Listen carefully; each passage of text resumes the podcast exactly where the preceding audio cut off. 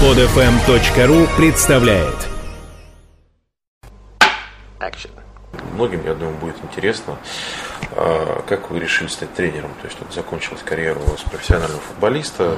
То есть вот как, как получилось? Как и у всех, которые заканчивают футбол, стоит вопрос, что дальше делать. Потому что кроме футбола особо никаких глубоких познаний нет, поэтому в том или ином качестве э, работаю в футболе. Ну, выбрал вот, тренерское. Ну, пока рано говорить, насколько это правильный выбор, но выбор сделал. А вот если говорить об этой работе, ну понятно там о минусах работы, да, что вот э, нервно достаточно работа, что тренер отвечает за результаты и прочее. А что больше всего привлекало в этой работе, вот это привлекает? Что нравится? О, по- о положительных сторонах Ну, поговорите. положительных очень много положительных. Прежде всего, это возможность себя реализовать и видеть плоды своего труда. Есть определенная цель, которых ты добиваешься, и в этой профессии ты себя можешь реализовать, м, как ни, ни в какой другой. Победы на тренерском поприще, они, конечно, та благодарность за тот нелегкий труд. Поэтому есть цели, которые нужно достигать, и это привлекает к тренерской профессии. А вот, кстати, если еще тренерской темы коснуться, вот э, у нас такая специфика, тоже многим думаю, будет интересно, что в институте подготовки тренеров, чтобы вот начать обучение, э, необходимы рекомендации да, футбольного клуба, насколько я это правильно понимаю. Вот эм, плюс это или минус? Допустим, если взять историю с э, Маурини, он ведь на профессиональном уровне особо не играл. Ну, тренер-то Да интересный. по-разному, может быть, от клуба, может быть, от кого угодно рекомендации, от футбольного там, сообщества, от общественной организации, неважно. Мгм. Любой человек может начать даже с нуля прийти и начать с первой самой лицензии, да, которая позволяет там, тренировать детей. Почему нет?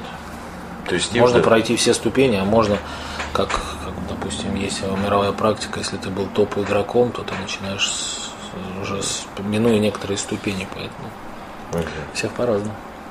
А то, что вот э, в прессе были, скажем, у некоторых обозревателей э, попытки, назовем это так, вот э, к истории с Фабио Капелло, назвать его вот преемником, да, то, что вот отечественный специалист для 2018 года, вы как к этому относитесь?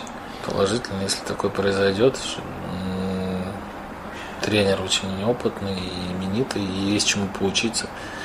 Если в- появится возможность у него что-то почерпнуть, то, конечно, это большой плюс, и надо им воспользоваться. А он с помощниками еще не определился, Нет, еще да? не определился, он думает об этом. Думает об этом, да? То есть, ну, насколько мы помним, расширенный список там Андрей Талалаев. Ну, какие имена назывались ваши? Андрей Талалаев, э, Оленичев. Шалимов, Шалимов. Колыванов. Ну, то есть, скажем, чтобы языкового особого барьера не Да, было. То да, есть, это скорее всего, из этой, из этой темы.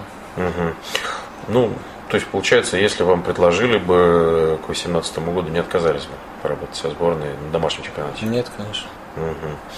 Ну, э, если переходить на тему сборной, вот да, той же самой стратегии развития, то есть вот в блоге у вас э, был пост в вашем, Э, как и какую можно выстраивать стратегию работы вот со сборной России, да, там немецкая модель, там испанская, какая-то еще своя.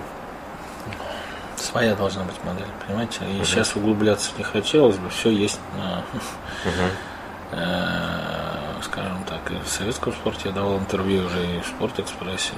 Ну, то есть это такая очень серьезная тема, поэтому надо взять, взять многие хорошие вещи, которые есть у ведущих футбольных стран, тоже Испании, например, система соревнований, но все равно наша Россия это специфическая страна, у нее свой путь. И программу эту нужно делать именно под Россию. Ну вот, например, если чуть-чуть совсем углубиться, вот, допустим, детский футбол, э, мы по американской модели можем пойти, то есть когда приоритет школьным и институтским командам отдается там отделе чемпионат, то есть вот Ну, аналог прежде всего, наверное, нам нужно взять опыт э, европейский, прежде всего. Да? Тот же успешный опыт Испании. где соревнования проходят в разных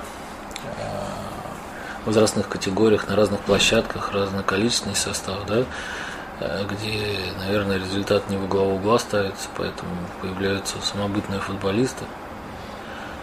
Угу. Тут очень много э, нюансов. Плюс кадры, конечно, прежде всего нужно достойно оплачивать труд детских тренеров, снабжать их методиками, которые были бы действительно продуманы и системно по всей стране внедрялись, а не как сейчас, то есть непонятно, допустим, работает 10 тысяч детских тренеров с лицензией 500 из них. То есть кто такие 9,5 тысяч? У меня стоят вопросы, какие методики они дают детям, да? Вот. А, кстати, а насколько сложно эту лицензию получить? Да, лицензию не так-то сложно получить. Нужно иметь желание работать за эти деньги потом. Угу. То есть получается, вот, э, скажем, саму лицензию получить несложно, да? Э, тяжело получить хорошую работу, нормально, достойно оплачиваемую в стране. Понятно. И вот, кстати, если по этой системе дальше двигаться, вот э, вышел талантливый, хороший молодой игрок, да, из э, детской школы, mm там из Дюшора, получает первый контракт. И мы все очень часто становились свидетелями, что на этом заканчивается большой футбол для этого молодого человека, да, потому что, ну, он перестает играть, по большому счету. Были такие примеры достаточно, да. Вот э, почему, допустим, в Испании после первого, там, допустим, контракта кто-то хотя бы не перестает играть, а у нас, ну, очень много. Очень много факторов. Ну, во-первых, не все перестают играть, и кто-то все-таки дальше продолжает играть, да. uh Это нельзя обо всех говорить, но это большой процент, который останавливается. Но тут вопрос э, и воспитания, и не только вопросы чисто футбольного плана, да, э, отрыве от жизни там той же страны и социальных всех явлений внутри происходящих, да, где деньги э, превратились в некий культ, правильно? Это, в общем-то, ни для кого не секрет. Поэтому наши молодые футболисты тоже не ушли далеко от общей, так сказать, общие каких-то ценностей, которые сейчас проповедуют. Э, но могу сказать, что э, это не только в России, в Европе есть примеры, когда э, первые деньги кружат голову. На мой взгляд, здесь проблема другая. Клубы должны перестать жить за счет бюджетов, за счет каких-то непонятных средств, они должны жить за счет того, сколько они зарабатывают. И тогда эти контракты упадут. Ну, нельзя, на мой взгляд, зарабатывая 50 миллионов, тратить 200 и, и переплачивать э, футболистам, неважно, русским, иностранным. То есть, ну, пока футбол у нас не станет бизнесом самоокупаемым и клубы прежде всего, они, они взвинчивают и цены на игроков, и зарплаты поднимают, и тут уже вопрос клубом прежде всего.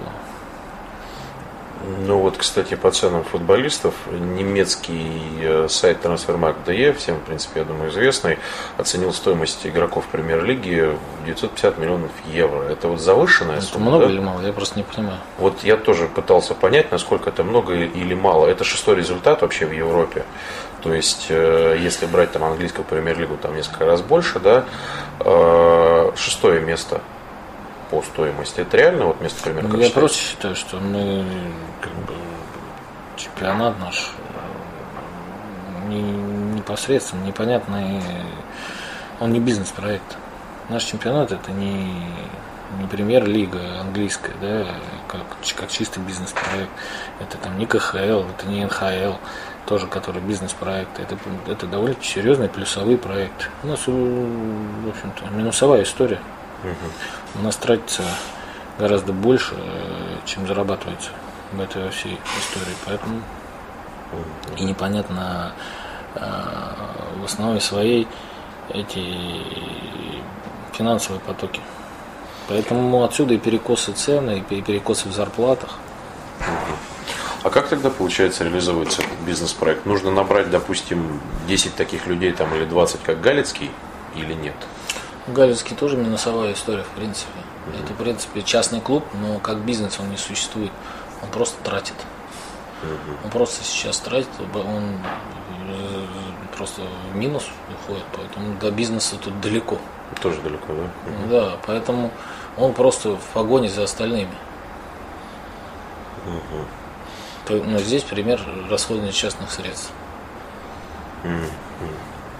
И а, вот, кстати, если вернуться к молодым игрокам, вот сколько сейчас, и если возможно пофамильно, допустим, а, игроков молодежной сборной готовы влиться в первую с каким-то временем? Ну, вы видели список 36, да? Да, да. Ну, вот в ответ там, кто там подходит под...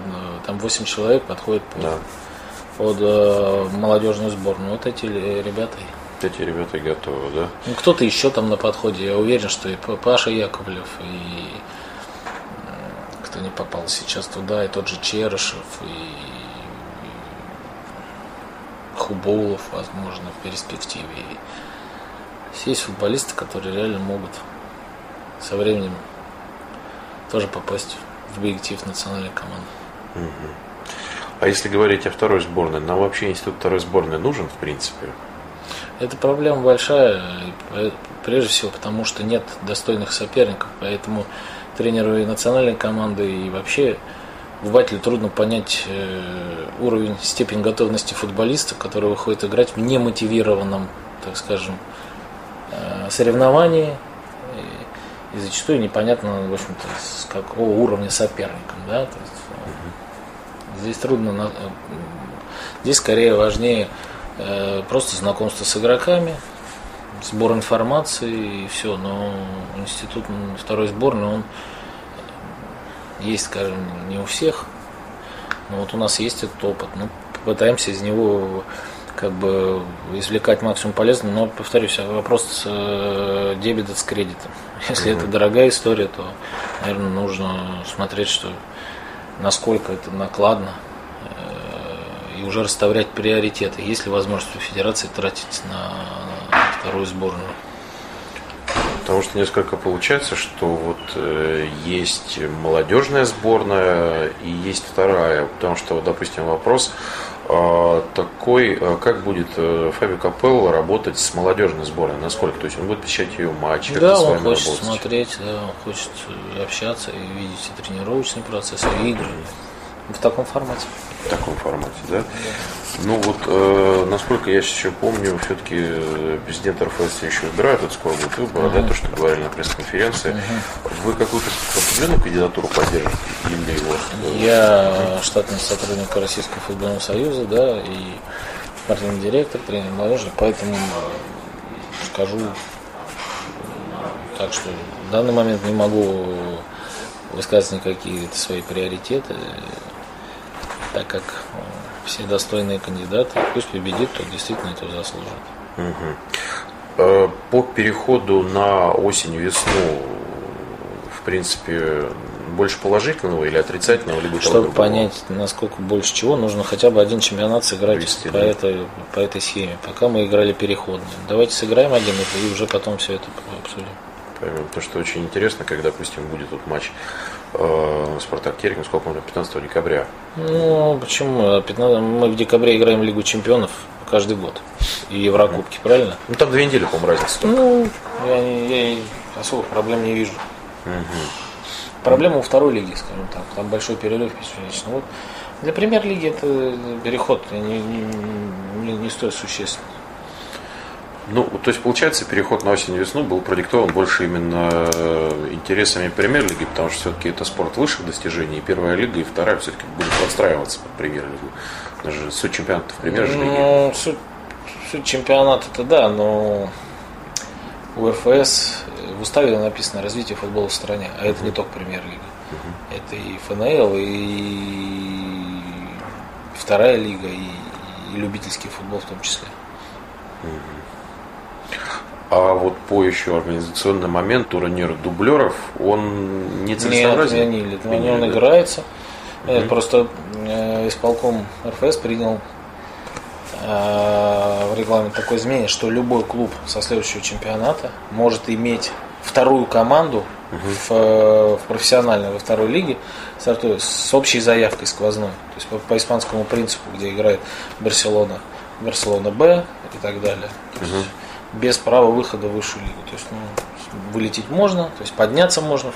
Ну, еще два быстрых тогда угу. блок получается по дерби Спартак Динамо, вот из э, ближайшей игры. Вот, э, ну, смотреть будете на стадионе? Да, как? на, стадионе. На стадионе, да. А, кого выделите в обоих составах? В принципе, Динамо, Динамо Кокорин. Угу. Ну, если вот так сразу на скидку Спартак, наверное, Дзюба. То есть из э, таких вот вещей. А по старту Спартака в Лиге Чемпионов, э, насколько велики шансы в групповой турнир будут попасть вот из третьей? Непонятно, кто достанется. Кто достанется, кто достанется, так и будут такие шансы. Да? Ну, Спартак, э, в принципе, комплектовался хорошо, поэтому когда, если не в этом году?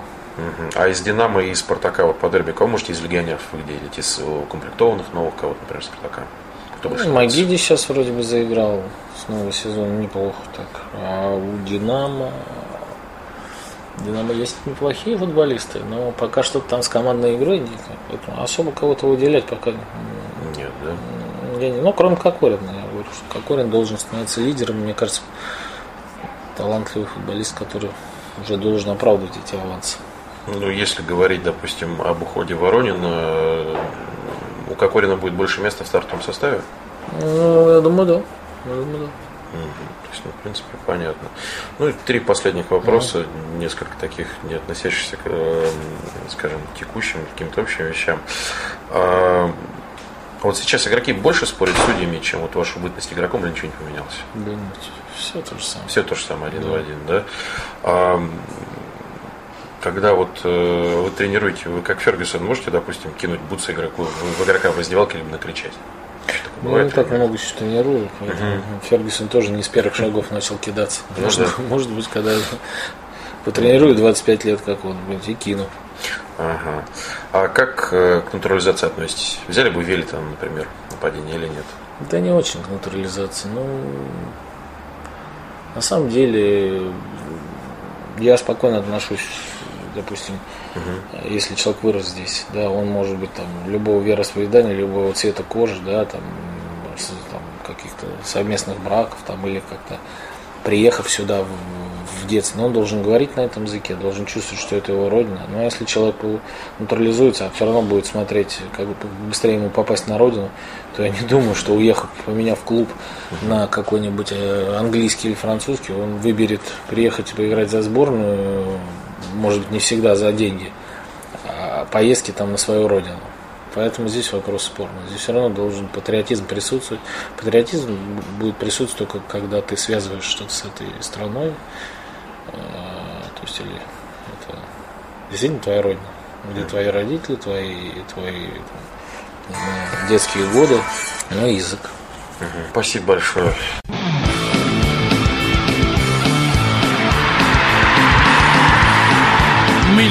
Audio present.